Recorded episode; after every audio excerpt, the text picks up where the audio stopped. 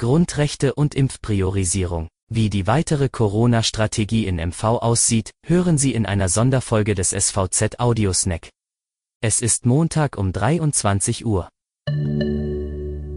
Ministerpräsidentin Manuela Schwesig kündigte an, dass Anfang Mai die gesamte Prioritätsgruppe 3 geöffnet werde. Dazu gehören über 60-Jährige und verschiedene Berufsgruppen.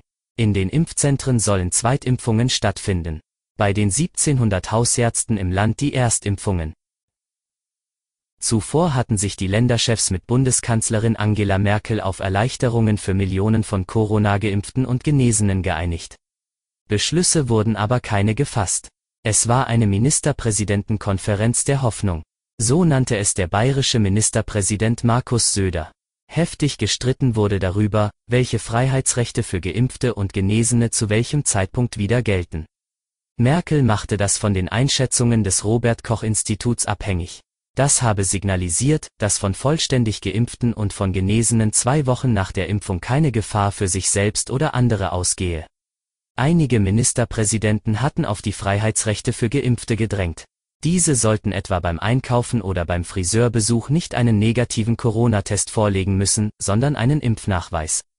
Auch die Pflichtquarantäne nach der Einreise aus dem Ausland könnte demnach wegfallen.